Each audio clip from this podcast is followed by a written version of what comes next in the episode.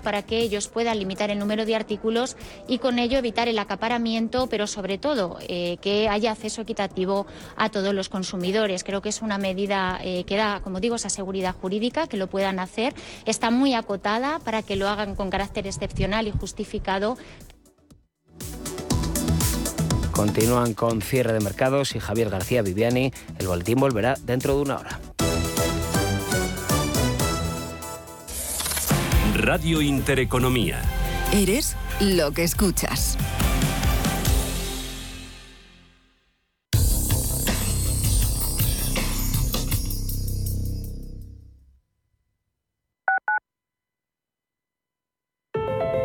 Más del 35% del emprendimiento en la Comunidad de Madrid está liderado por mujeres, pero podrían ser muchas más.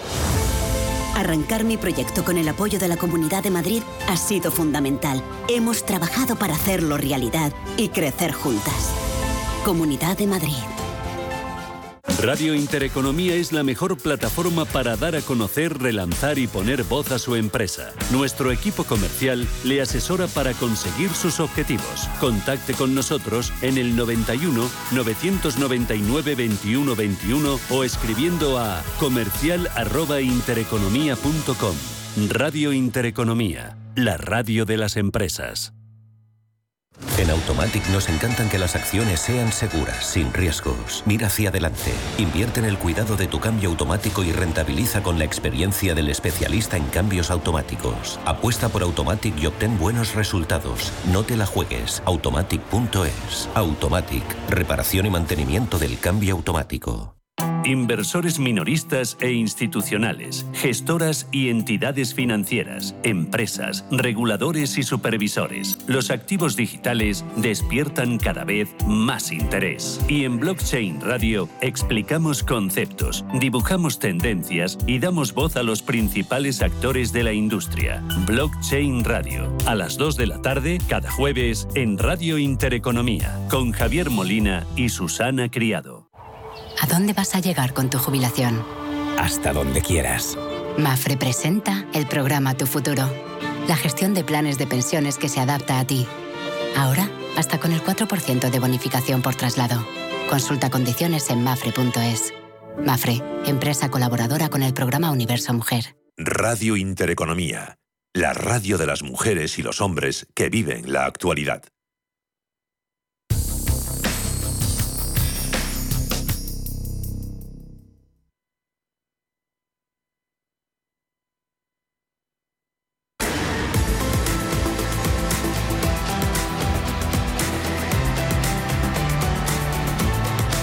Cierre de mercados. La información financiera a la vanguardia.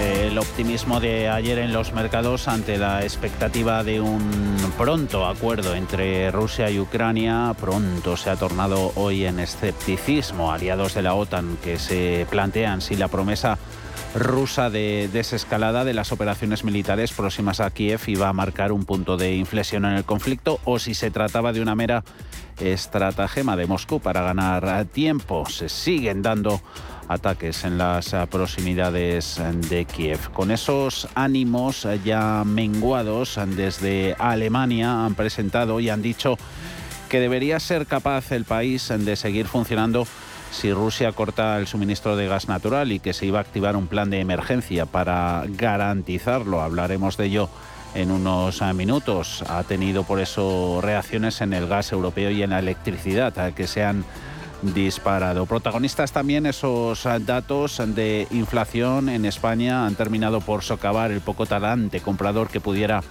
quedar de la jornada anterior con ese IPC subiendo a la friolera en tasa del 9,8%, su mayor nivel en 37 años. Con todas estas malas noticias, bolsas, como no podía ser de otra manera, revertían las compras de los últimos días, Eurostox retrocediendo tras tres jornadas consecutivas de ganancias en las que había alcanzado el índice paneuropeo su nivel más alto en cinco semanas. Mañana que ha estado plagada de intervenciones de distintos miembros del Banco Central Europeo, Christine Lagarde está de visita en Chipre ha hecho declaraciones que se podrían resumir de la siguiente manera, pues que la guerra de Ucrania supone un significativo e importante shock económico para Europa, que se espera que la energía, alimentos y los cuellos de botella hagan subir todavía más la inflación. Decía también Lagarde que la guerra supone un gran riesgo para el crecimiento y que el conflicto está drenando la confianza tanto de los hogares como de las empresas. Eh, comentarios también desde la Reserva Federal. El presidente de la FED de Filadelfia, Patrick Harker, ha dicho que está abierto a una subida de medio punto tan pronto como en la reunión del Comité de Mercados Abiertos de mayo si los datos a corto plazo siguen reflejando una mayor inflación. Hemos tenido referencias de empleo en la primera economía del mundo, esas cifras de creación de puestos de trabajo en el sector privado. La encuesta ADP sirve como adelanto a las cifras de paro mensual. Las conoceremos el viernes con 455.000 nuevos empleos. Han salido ligeramente mejores de lo esperado.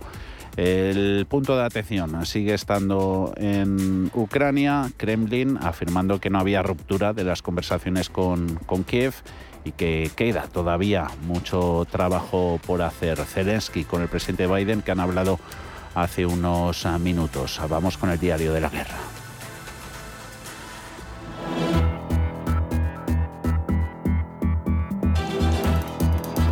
Diario de una guerra. Pedro Fontaneda, buenas tardes. Muy buenas tardes. Y acabamos de conocer, noticia de última hora, el portavoz del Ministerio de Defensa de Ucrania acaba de anunciar una retirada parcial de unidades del enemigo, aunque no le da excesiva credibilidad. En su cuenta de Telegram, el Ministerio de Finanzas hoy departamento que dirige Antón Silvanov, señala que con esta recompra Rusia dará por cumplidas antes de lo previsto sus obligaciones de pago del vencimiento de los bonos y avisa de que se reserva el derecho de cambiar los términos de la recompra. No se sabe todavía cuántos poseedores de estos bonos serían rusos o extranjeros. Tampoco se sabe qué pasará con las posiciones de los acreedores que no acudan a este llamamiento. Esta es una de las respuestas de Rusia a las sanciones económicas impuestas desde Occidente, como la desconexión de Rusia del sistema de pagos internacionales SWIFT o el bloqueo de sus reservas en divisas y oro. A estas sanciones se ha unido hoy el territorio de fiscalidad laxa, que es Luxemburgo, donde han congelado bienes rusos por valor de 2.500 millones de euros. Por otro lado, Rusia ha afirmado hoy que trabaja ya o que trabajará en breves con Irán para esquivar sanciones, dicen, las llaman unilaterales e ilegítimas de Occidente. Hay que tener en cuenta que Rusia afronta en la actualidad casi 8.000 medidas restrictivas, parte de las cuales fueron impuestas ya hace unos cuantos añitos, en el 2014, tras la anexión rusa de Crimea y el resto después del inicio de la operación militar especial, como lo llaman, la invasión a Ucrania el pasado 24 de febrero. El Kremlin ha recibido hoy las demandas escritas desde Kiev, en las que aclaran sus demandas para un alto al fuego. El portavoz ruso, Dmitry Peskov, ha afirmado que no hay avances prometedores, por lo que queda un largo tiempo de trabajo, dice, y de negociación. Y claro, mientras tanto,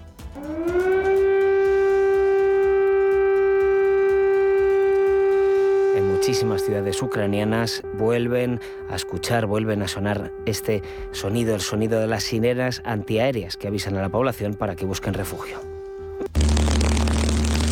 Y continúan los bombardeos en varias ciudades, entre ellas Cherginov, donde justamente el Kremlin dijo ayer que no atacaría. Sobre las palabras de ayer del viceministro de Defensa, eh, recordamos, afirmó que para facilitar las conversaciones de paz, su ejército reduciría abro comillas, radicalmente la actividad militar en las regiones de Kiev y Cherginov, Chernigov. Occidente piensa que esto es una jugada de Putin para rearmarse, para recuperar posiciones, sobre todo en el este del país, en el Donbass. Escuchamos al presidente de Estados Unidos, a Joe Biden.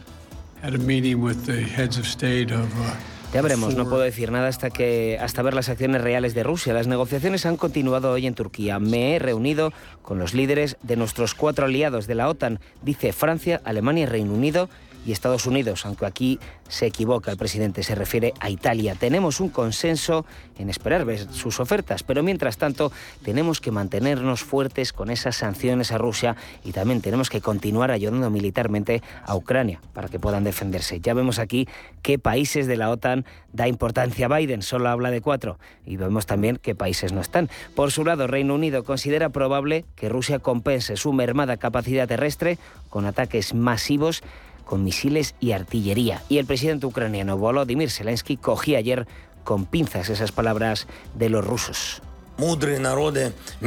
Esas palabras de terminar o reducir drásticamente los ataques. Las calificó de positivas, se alegró por una parte, pero también dijo que la defensa ucraniana no iba a ceder ni se iba a reducir. Estas señales que escuchamos, dice, son muy positivas, que Rusia sigue frenará, eh, sigue, eh, diga que frenará el ataque a Kiev y Cherginov, pero esas señales no ahogan las explosiones, dice Zelensky, de los proyectiles rusos. No vamos a disminuir nuestras defensas. Más claro, agua. Esta mañana el Kremlin ha anunciado la destrucción de 64 objetivos militares ucranianos solo en las últimas 24 horas. Precisó que entre los objetivos destruidos se encuentran cuatro puestos de mando, incluido un Estado Mayor de las Fuerzas de Operaciones Especiales Ucranianas en la región del Mykolaiv. Y por cierto, aunque ninguna persona resultara herida, ayer Rusia bombardeó, según Josep Borrell, según la Unión Europea, una oficina de la emisión de asesoramiento de la UE en Mariupol, en Ucrania. Hoy en España está compareciendo en eh, directo Sánchez en el Congreso para explicar varios temas, entre ellos el paquete de medidas para paliar los efectos adversos de la guerra en la economía española. Pues bien, hoy hemos conocido que Ucrania ha perdido ya 1.500 millones de dólares en exportaciones agrícolas por el conflicto. Antes de la invasión, Ucrania exportaba cada mes 5 millones de toneladas de productos agrícolas a través de sus puertos de Odessa y Nikolaev, que ahora se encuentran bloqueados. Los productos agrícolas representaban antes de la guerra el 41% de las exportaciones totales de Ucrania, tercera productora mundial de cebada y en cuarto y quinto lugar para las exportaciones de avena y maíz, respectivamente.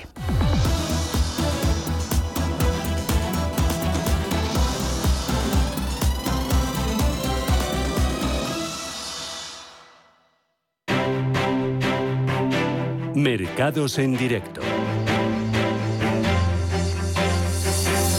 GESConsult, más de 30 años gestionando patrimonios, patrocina este espacio.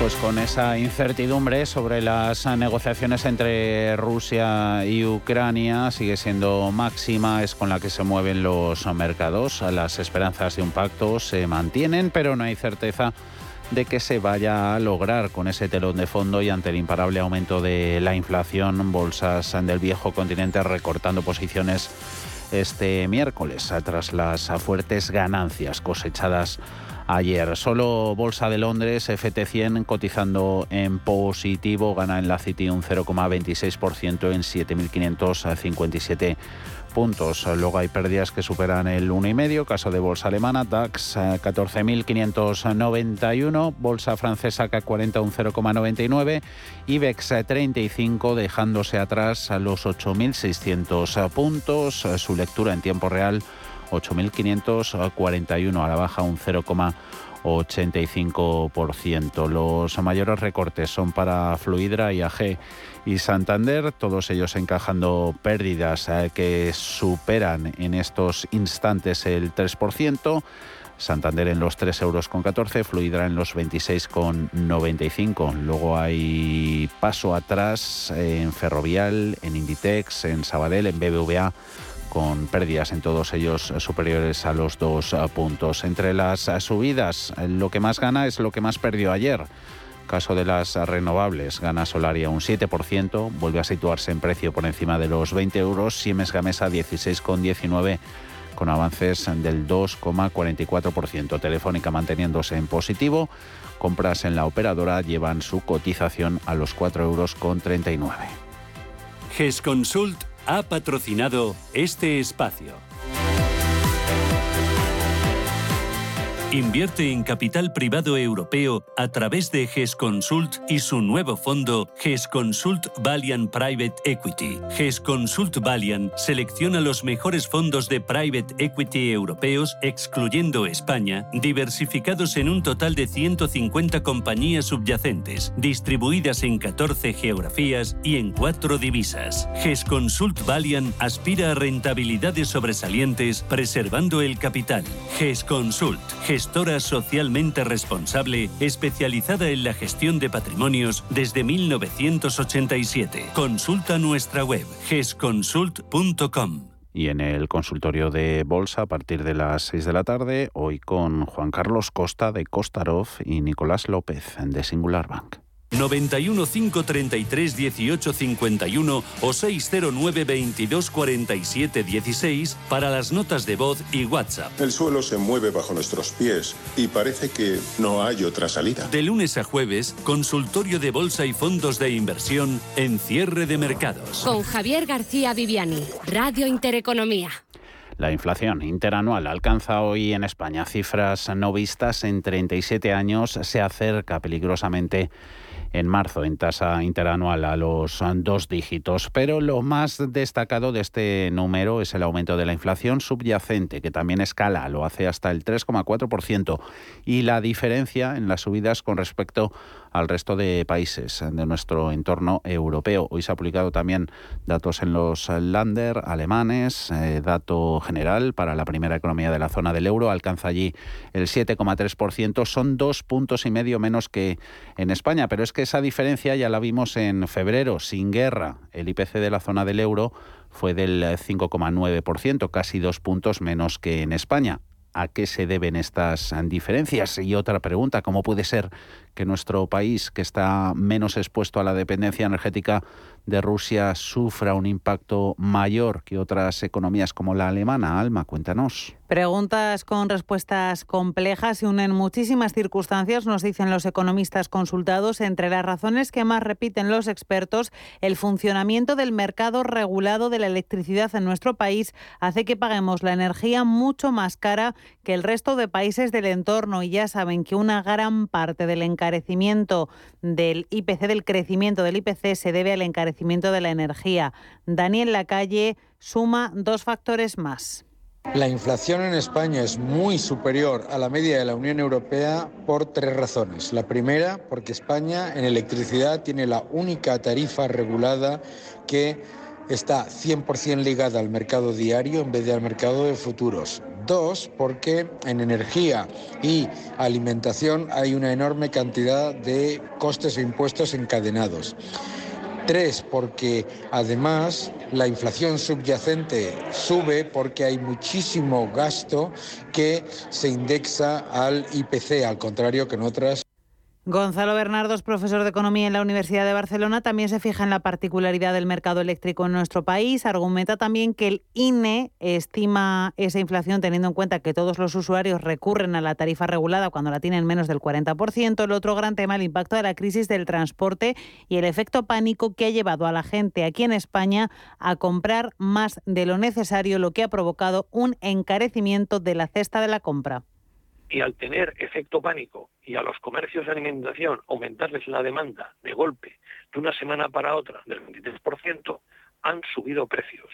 Yo le llamo el efecto Raquel Sánchez. Gracias a Raquel Sánchez tenemos un punto más de inflación. Luego, tercer aspecto, nosotros tenemos una tarifa regulada que está en consonancia con los precios del mercado mayorista. Esto no lo tiene Portugal. De las subidas de precios en combustibles y electricidad sobre los productores habla José María Oqueán, catedrático de Economía Aplicada en la Universidad Pablo de Olavide de Sevilla, que pone el acento como uno de los elementos principales de ese aumento de la inflación en España frente al resto de países del entorno al funcionamiento del sector agroindustrial. En la economía española hay una buena parte de esta cadena que incluso tiene un poder de mercado y lo que hace es que sube los precios mucho más y, marca ahí unos márgenes con los demás, ¿no? lo cual se transmite al final a esas subidas tan elevadas. ¿no? Esto nos está pasando en el sector de los combustibles, nos pasa también en el sector de la electricidad y transmite esa, presión ¿no? hacia arriba. También tenemos que tener en cuenta eh, todo lo que hemos pasado en, lo que son el aprovisionamiento de cereales y de materiales primas en un sector tan importante como es la, agroindustria. Casi siempre la falta de competencia en relación a otros países es lo que hace que esos precios salten un poco más hacia arriba y quizás ahí pueda estar la explicación. A eso hay que añadirle que la mayoría de las materias primas que importamos las compramos en dólares cuando la paridad con el euro está más cerca que nunca. Eso sumamos que la política durante la pandemia ha sido de expansión de gasto cuando en el resto de países se optó más por disminuir impuestos. Lo dice Antonio Pedraza del Consejo General de Economistas. El gasto público y la utilización del gasto, la expansión del gasto por sí mismo crea inflación. Tiene un coste, va inmediatamente al déficit y a la deuda y eso eh, genera inflación. Otra de las razones, gran peso del sector público con gran incidencia en el PIB, una situación solo comparable a Francia. Añade Pedraza un signo distintivo de nuestro país. El tejido empresarial está sobre todo compuesto por pymes, pequeñas y medianas empresas, 97% del tejido empresarial de nuestro país que han subido precios para subsistir. Se unen muchísimas circunstancias. Entonces todo eso conlleva el hecho de que eh, tengamos una mayor inflación que Europa y la vamos a tener aún superior. Y, no me quiero olvidar de lo que iba a comentar. En España hay un fraccionamiento muy grande de pequeñas empresas. el 97% son pequeñas empresas. Estas pequeñas empresas, eh, la subida de la electricidad y de la energía, además de los costes laborales, todo eso hace que se esté encareciendo mucho y que estas empresas no puedan subsistir si no es subiendo los precios. Dato de España en marzo 9,8, dato de Alemania 7,3. Estaremos pendientes del resto de países. Esos son datos de marzo, pero es que en febrero Francia, Italia y Alemania se encontraban con una situación de inflación contenida en el entorno del 5%, cifra que en España alcanzamos hace la friolera de medio año. Por supuesto que hay economías en la eurozona con mayores problemas que la inflación española y cuyos precios están mucho más desbocados, pero lo cierto es que no son demasiadas ni tienen peso tan importante sobre la economía global. Dentro de las que tienen una inflación más disparada, con datos de febrero, los de marzo todavía no se han publicado. Lituania 14%, Estonia 12,4%, Letonia 8,9%. También están con datos de inflación muy altos ya en febrero que superarán probablemente los dos dígitos en marzo, Eslovaquia 9, eh, Bélgica 9,6 y Eslovaquia 8,2. Y aunque llevaba sonando desde hace meses, durante las últimas semanas el fantasma de la estanflación ha vuelto con fuerza a los comentarios de los analistas y al sentimiento de los mercados. Tanto es así, Ana, que son muchos los que aconsejan prepararse y apostar por ciertos sectores para hacer frente a este doloroso fenómeno. El término comenzó a ganar peso el pasado verano de la mano del artículo La inminente crisis de deuda estanflacionaria de Rubini. El prestigioso economista estadounidense alertaba por entonces de que la combinación de las actuales políticas monetarias y fiscales demasiado laxas con una crisis de la oferta podrían tener como consecuencia una estanflación como la vivida en los años 70 durante la crisis del petróleo. Ahora esta crisis de Ucrania y los picos en la incertidumbre económica y las materias primas han reavivado esos temores de esta inflación, de una combinación tóxica de fuerte desaceleración económica y una mayor inflación. Las tendencias de Google muestran que las búsquedas de esta palabra son las más altas en una década. Pablo Fernández de Mosteirin, de Renta 4 en este sentido, pues los datos macro ciertamente sí que están registrando algún impacto y en los datos más adelantados del ciclo que conocimos la semana pasada, como el Sentix, la IFO la CTW, se suman hoy la encuesta de confianza del consumidor jefe en Alemania, ya del mes de abril, que registra una caída de casi 10 puntos, cayendo hasta niveles de febrero del año pasado. Mm. Por el contrario, pues un impacto que no se ve de momento en Estados Unidos, donde la confianza del consumidor del Conference Board, en este caso que es del mes de marzo todavía, crece ligeramente en niveles moderados y prácticamente, pues eh, como decía, sin incluir el impacto de la guerra, porque por lo que eh, tendría ya poco significado. La renta variable mundial tiende a sufrir en este entorno, ya que las compañías luchan contra la caída simultánea de los ingresos y el aumento de los costes, lo que reduce los márgenes de beneficio. Sin embargo, esto no significa que todos los sectores tengan que sufrir. Algunos valores estarán más aislados que otros debido a sus propiedades defensivas o a su correlación positiva con la inflación. Antonio Castelo, de. Por sectores, eh, energía y materiales básicos pueden verse favorecidos en un primer momento, eh, pero una recesión generalizada podría terminar eh, lastrándoles más adelante. Las energías renovables son una apuesta de todos los gobiernos, pero habrá que ver las necesidades de inversión real que requieran y agilizar todos sus procesos. Eh, dentro del sector tecnológico, eh, muy perjudicado en las primeras semanas del año ante la perspectiva de subida de tipos de interés, habría que prestar especial interés a las compañías más grandes y globales y sobre todo a las empresas relacionadas con ciberseguridad. Según el último informe de Roders, la estanflación tiende a favorecer a las empresas defensivas cuyos productos y servicios son esenciales para la vida cotidiana de las personas. Lo hablábamos con José María Luna de Lunes Sevilla Asesores Patrimoniales más que ir a sectores, habría que ir empresa por empresa a la hora de ver quiénes son los ganadores y quiénes son los perdedores. Lamentablemente es así, lo digo más que nada porque no todo el mundo, no todas las compañías están en la misma disposición de poder fijar precios y es donde va a estar la clave. Si es cierto que, lógicamente, aquellas compañías más ligadas a lo que es mm, materias primas, a lo que es el oro, podrían hacerlo bien en un escenario de crecimiento cero y con presiones inflacionistas. Y luego lógicamente todo aquello que esté más relacionado pues bueno pues el consumo básico el sector salud probablemente.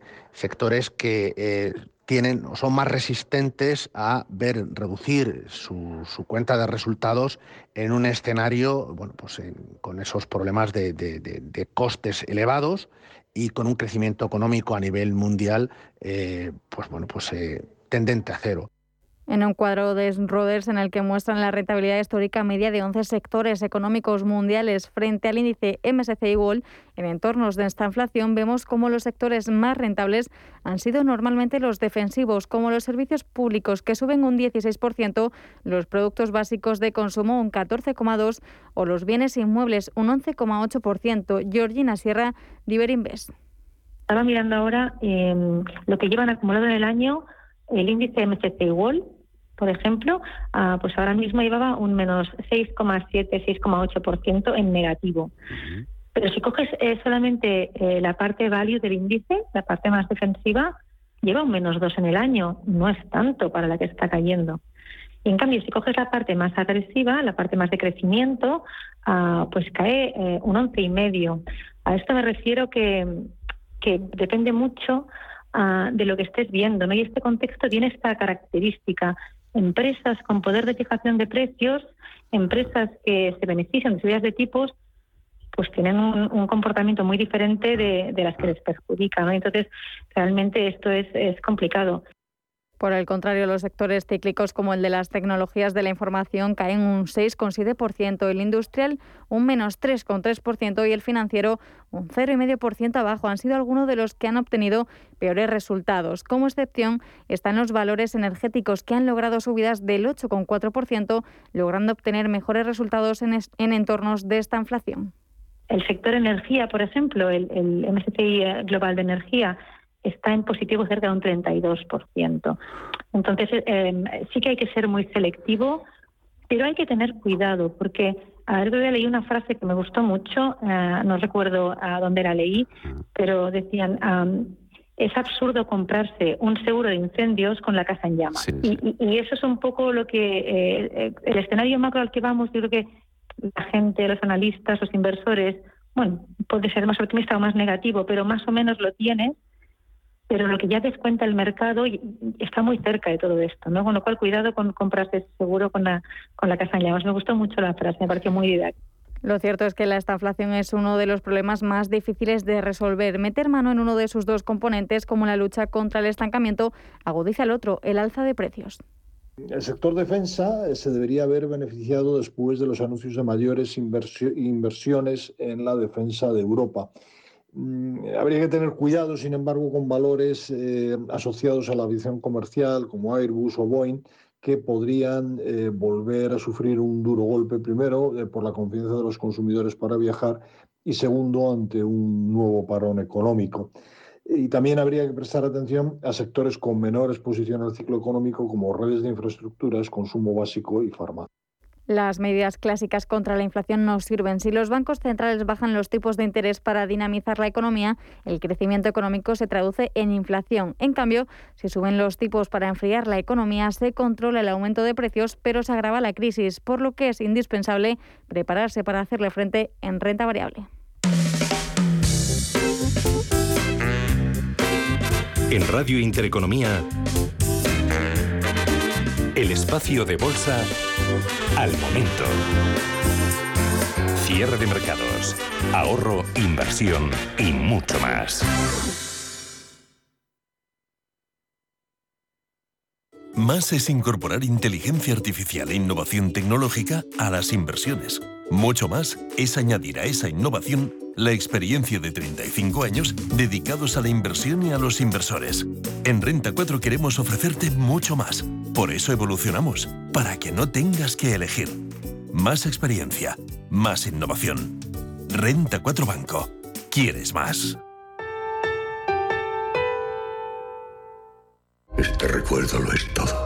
Este 8 de abril en Cine Yelmo no te puedes perder. Sin él dejaríamos el destino del mundo a su merced. Animales fantásticos. Los secretos de Dumbledore. Consigue ya tus entradas en nuestra app o en yelmocines.es. Recuerda, estreno 8 de abril en Cine Yelmo. Siento molestarte, Albus, pero he recibido noticias preocupantes. Es Grindelwald. Hoy en día, encontrar la herramienta que pueda resistir el paso del tiempo es fundamental en la renta fija. Es por eso que MFS Investment Management adopta un enfoque Active 360. Visite mfs.com barra Active 360. La familia es lo más importante y en todas surgen conflictos. Pero hay dos palabras que pueden hacer magia. Solo aquí en la mesa un filete más significa te perdono o te quiero Seguramente la mesa de nuestras casas sea el lugar más tierno del mundo. El Pozo Tiernos, uno más de la familia. Si eres emprendedor, profesional o empresario y quieres estar al día en los temas que afectan a tu empresa, Cultura Emprende es tu programa. De la mano de Alejandra Rompedrique, Víctor Delgado y Ángel Calvo Mañas, conocerás las experiencias de otros empresarios y estarás al día en marketing, formación, tecnología, fiscalidad, eventos y más. Los viernes de 7 a 8 de la tarde en Radio Intereconomía. Hola, soy Susana Criado y presento Capital Intereconomía en Radio Intereconomía. Porque la información económica solo tiene un camino, el del rigor y la seriedad. Di que nos escuchas. Desde las 7 de la mañana en Radio Intereconomía. Hola, soy Rafa Jiménez, presento a media sesión en Radio Intereconomía. A media sesión, para resumir esas mañanas que dan tanto de sí. De una forma amable y donde abrimos el abanico de la información. De 12 a 2 del mediodía en Radio Intereconomía. Di que nos escuchas. Entre tú y yo está el buen humor, la motivación y los mejores invitados. Y aún así, queda espacio para la salud. Paula Pérez Salazar y su ejército pacífico de colaboradores están listos para alegrarte el fin de semana. Recuerda que tu cita con ellos es ahora el sábado a las 8 de la mañana, entre tú y yo, con Paula Pérez Salazar. La Hora de Miguel Ángel es un programa dedicado a la salud y la prevención de enfermedades. Con un lenguaje claro y sencillo, te explica cómo llevar una vida saludable. Todas las noches a la una y media de la madrugada en Radio Intereconomía.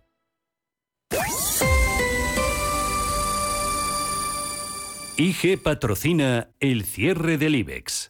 Ha terminado IBEX esta sesión de miércoles con caídas del 0,74% en 8.550 puntos. En descensos más abultados hemos visto en el resto de índices del viejo continente, Eurostox resbalando un 1,4, 3.945, su lectura al cierre, pierde bolsa alemana, DAX, su índice de referencia un 1,45 en 14.606. Mayores caídas en el IBEX, más de un 3% en IAG, en Banco Santander y en eh, Fluidra. Pierden más de dos puntos las Amadeus, Inditex, Sabadell Ferrovial y BBVA. En el lado de las eh, subidas, que han terminado en positivo 17 de los 35, lo más penalizado ayer. Sube Solaria un 6,5%, 19,92, un 5,6 premio para Grifols, o buen día para farmacéuticas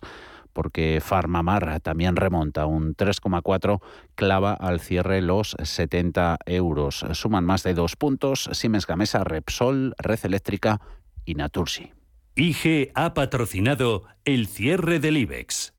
Si mantienes la cabeza en su sitio, cuando a tu alrededor todos la pierden, si crees en ti mismo cuando otros dudan, el mundo del trading es tuyo.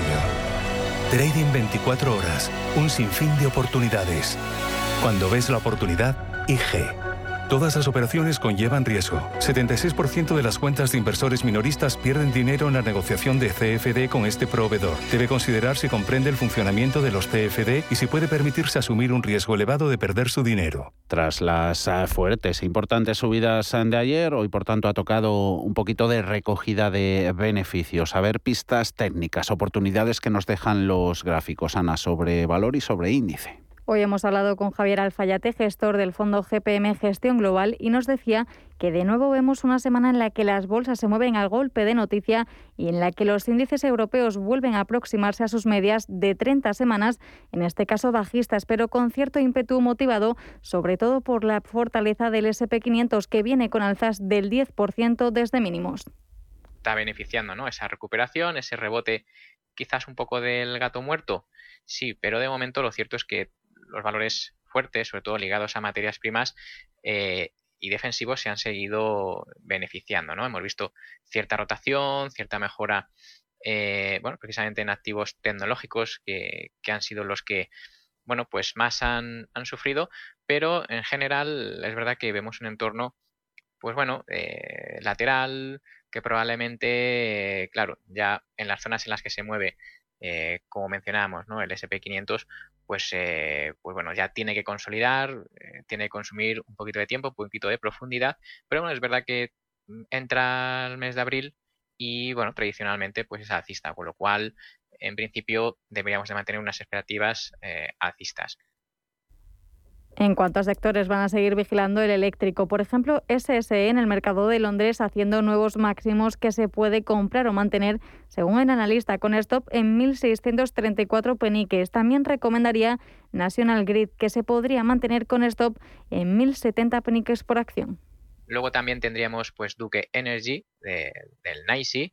Eh, precisamente el sector eléctrico en concreto eh, en América o en Estados Unidos es de los que eh, de los pocos que están en, nuevos máximos eh, y sigue y sigue en ello. O sea que Duke Energy sería también una opción a tener en cuenta. En 103,59 puede ir el stop perfectamente.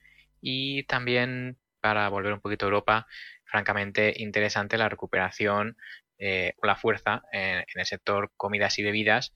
Pues por ejemplo la Noruega Noruega Salmar de piscifactorías Mowi también eh, en nuevos máximos y muy interesante.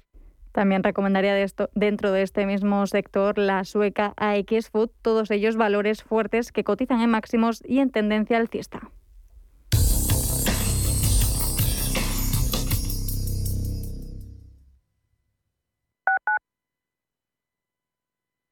Terra Habitat Inmobiliaria te ofrece un servicio integral para tu vivienda tanto en compra como en alquiler. Te pagan el certificado energético y el IBI del año en curso, además de gestionar tus herencias sin coste alguno. Ponte en manos de profesionales. Ponte en manos de Terra Habitat. Llama al 91 747 5511 o entra en terrahabitat.es. Si eres emprendedor, profesional o empresario y quieres estar al día en los temas que afectan a tu empresa, Cultura Emprende es tu programa. De la mano de Alejandra Rompedrique, Víctor Delgado y Ángel Calvo Mañas, conocerás las experiencias de otros empresarios y estarás al día en marketing, formación, tecnología, fiscalidad, eventos y más. Los viernes de 7 a 8 de la tarde en Radio Intereconomía.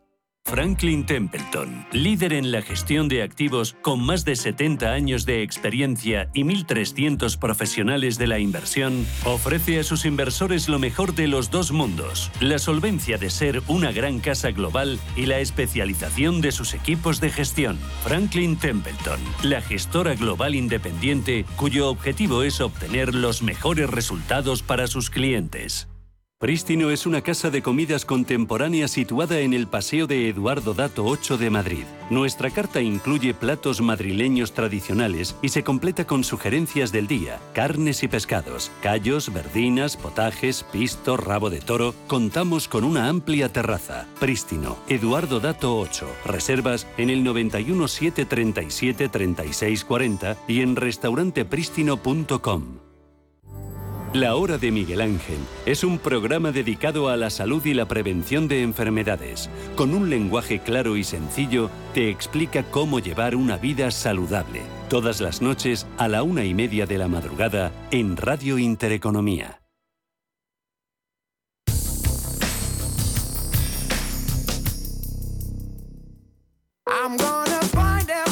En Radio Intereconomía.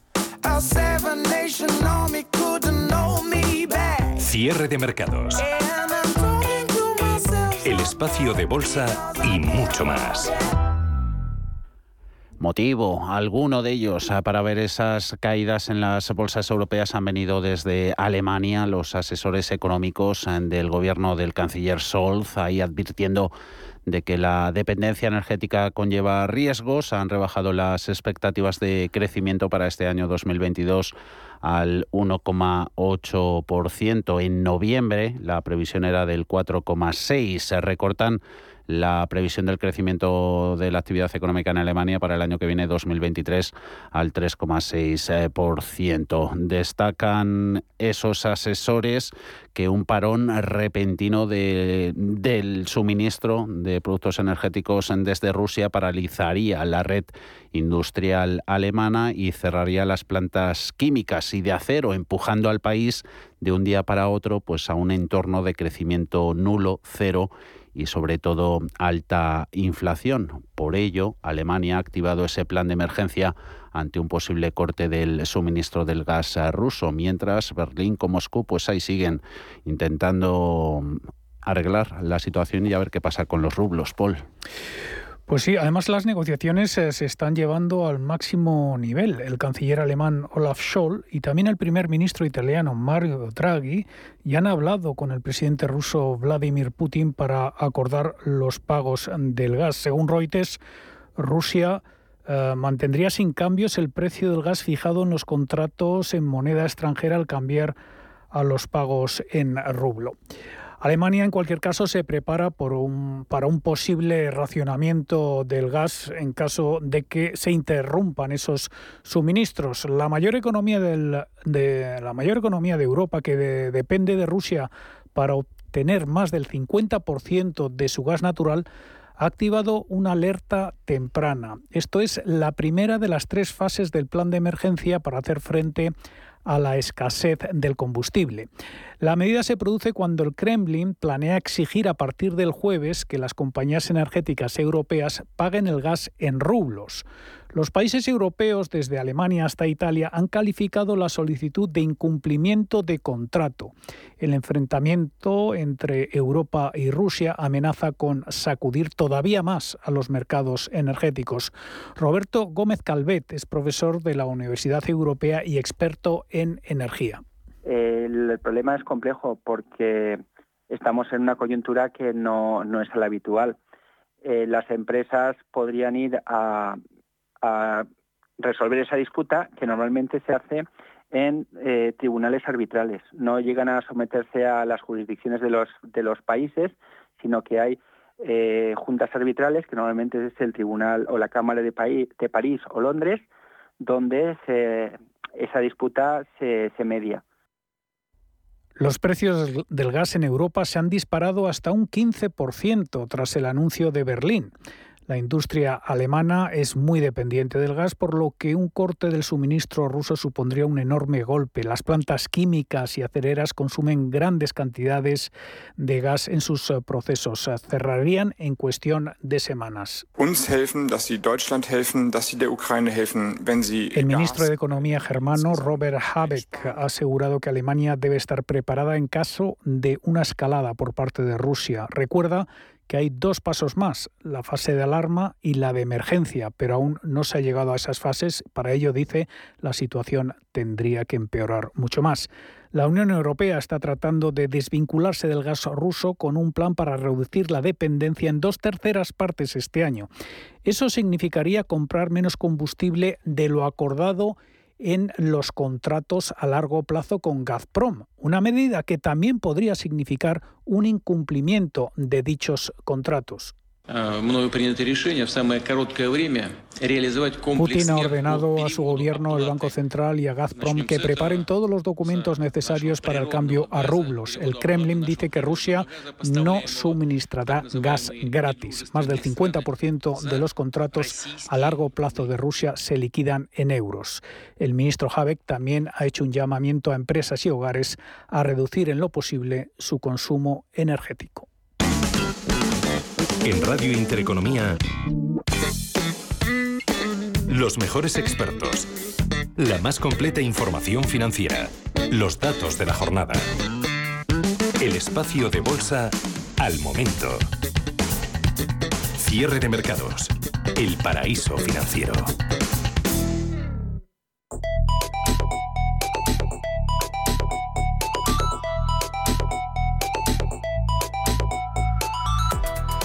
El presidente de la Reserva Federal, Jerome Powell, y sus colegas del Comité de Mercados Abiertos están embarcados en una tarea delicada. Están tratando de usar tipos de interés más altos para reducir una inflación en máximos de cuatro décadas, sin llevar a Estados Unidos a una recesión. El resultado ideal sería lo que los economistas llaman un aterrizaje suave. Cal 1981 Heavy, Atlanta Tower. Roger, runway 27 left, clear to land. The wind's 320 at 7. You are 30 knots faster than that 79. Dirigir la economía de Estados Unidos hacia el llamado soft landing se ha vuelto mucho más difícil por la invasión rusa de Ucrania y las réplicas que se han desencadenado en los mercados financieros globales de materias primas y de energía.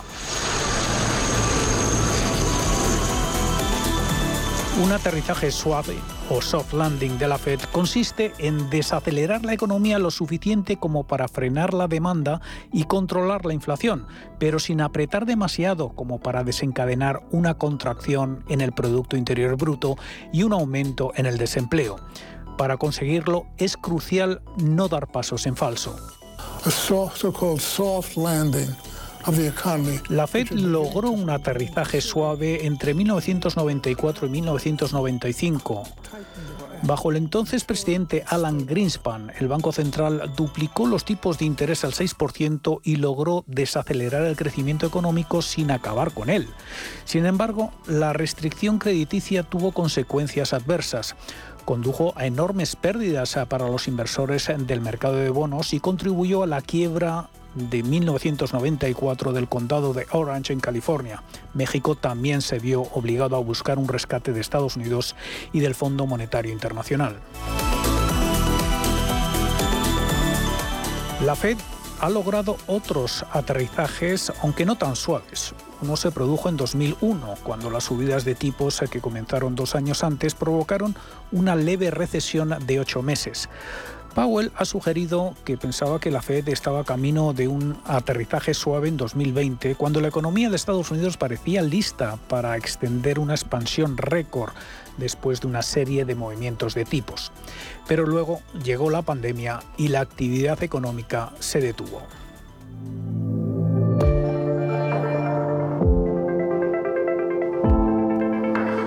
Cuando se anunció la primera subida de tipos de la Fed el 16 de marzo, los miembros del FOM señalaron seis subidas más en 2022 y Powell dijo que la economía estaba muy fuerte. La economía estadounidense es muy fuerte y está bien posicionada para manejar una política monetaria más estricta.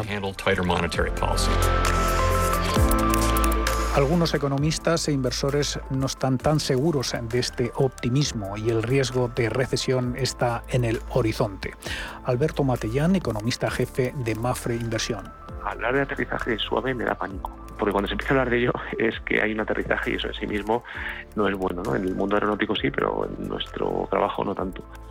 Entonces la actuación, pues básicamente, pues suene obvio, tiene que ser muy prudente. Es decir, es cierto que como FED tiene que luchar contra la inflación y una inflación además que en Estados Unidos tiene más de interna que en Europa y por tanto supone más trabajo para la FED que en Europa.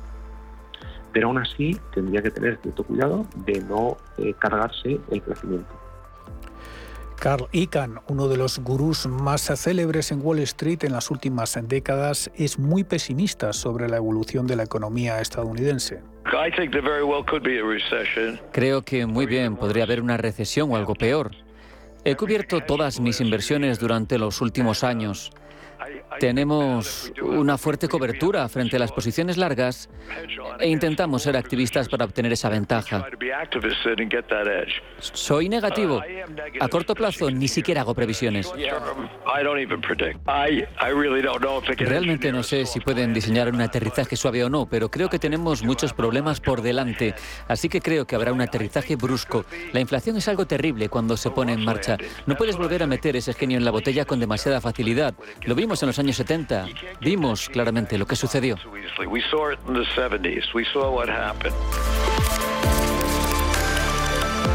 Goldman Sachs ha elevado el riesgo de recesión en Estados Unidos al 35% para el próximo año. Los escépticos argumentan que la Fed ha esperado demasiado tiempo para abordar las crecientes presiones sobre los precios al insistir durante meses en que esas fuerzas inflacionistas demostrarían ser transitorias. En cuanto a lo que deberían hacer los inversores en este entorno, Mohamed Elerian, asesor jefe económico de Allianz, recomienda aprovechar el reciente rally para pasar por caja y retirarse de la renta variable. Elerian asegura que el mercado todavía no ha descontado lo que va a pasar con la economía.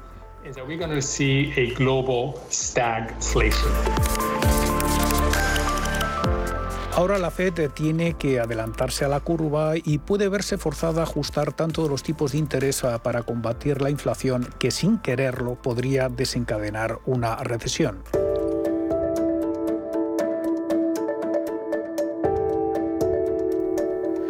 Después de años sin alcanzar su objetivo de inflación del 2%, la Fed adoptaba un nuevo régimen monetario en agosto de 2020, bajo el cual renunciaba a tomar medidas preventivas contra la inflación.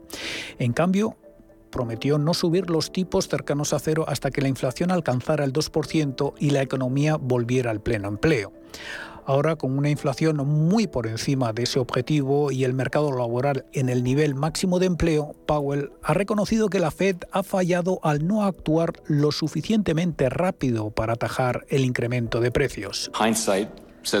La retrospectiva dice que deberíamos habernos movido antes. Realmente no hay precedentes para esto, lo miramos como era. Ciertamente hubo algunas voces y han resultado tener razón hasta ahora. En última instancia, creemos que el lado de la oferta mejorará y eso ayudará con la inflación. Mientras tanto, vamos a utilizar nuestras herramientas y vamos a lograrlo.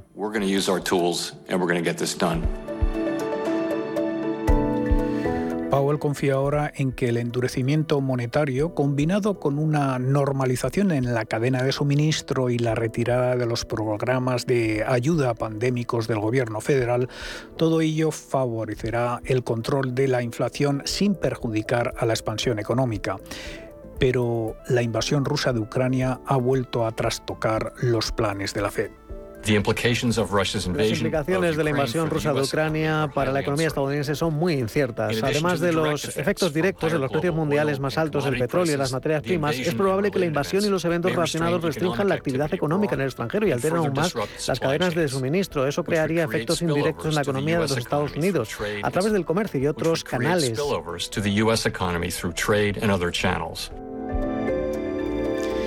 Las implicaciones económicas de la guerra en Ucrania son muy inciertas. Cualquier paso en falso de la Fed pondría en duda su credibilidad.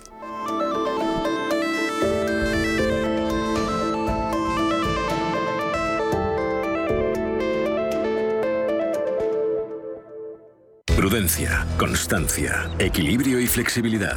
Valores imprescindibles para una buena inversión. Gama de fondos Dunas Valor.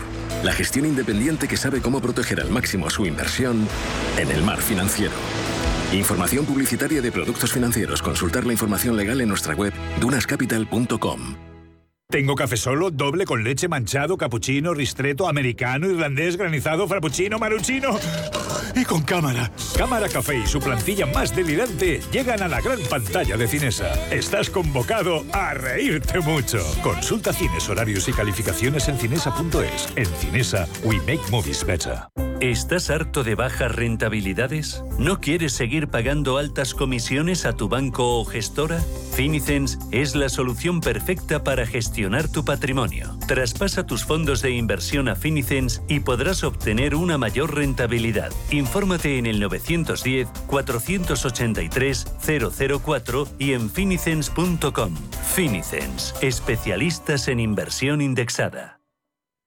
¿Le gustaría recibir el periódico El Economista en su domicilio y con un 50% de descuento? El líder de audiencia en información económica le ofrece una oferta especial de suscripción al diario impreso. Por tan solo 233 euros al año podrá disfrutar del placer de leer diariamente El Economista. Infórmese en el área de suscripciones del economista.es. Oferta válida hasta el 30 de abril. Cada sábado, en Rienda Suelta, te contamos todo lo que se cuece en el panorama ecuestre. Deporte, actualidad, ocio, cultura, tradición, salud y mucho más. De 2 a 3 de la tarde, todos los sábados, en Radio Intereconomía, galopamos en las ondas con Rienda Suelta.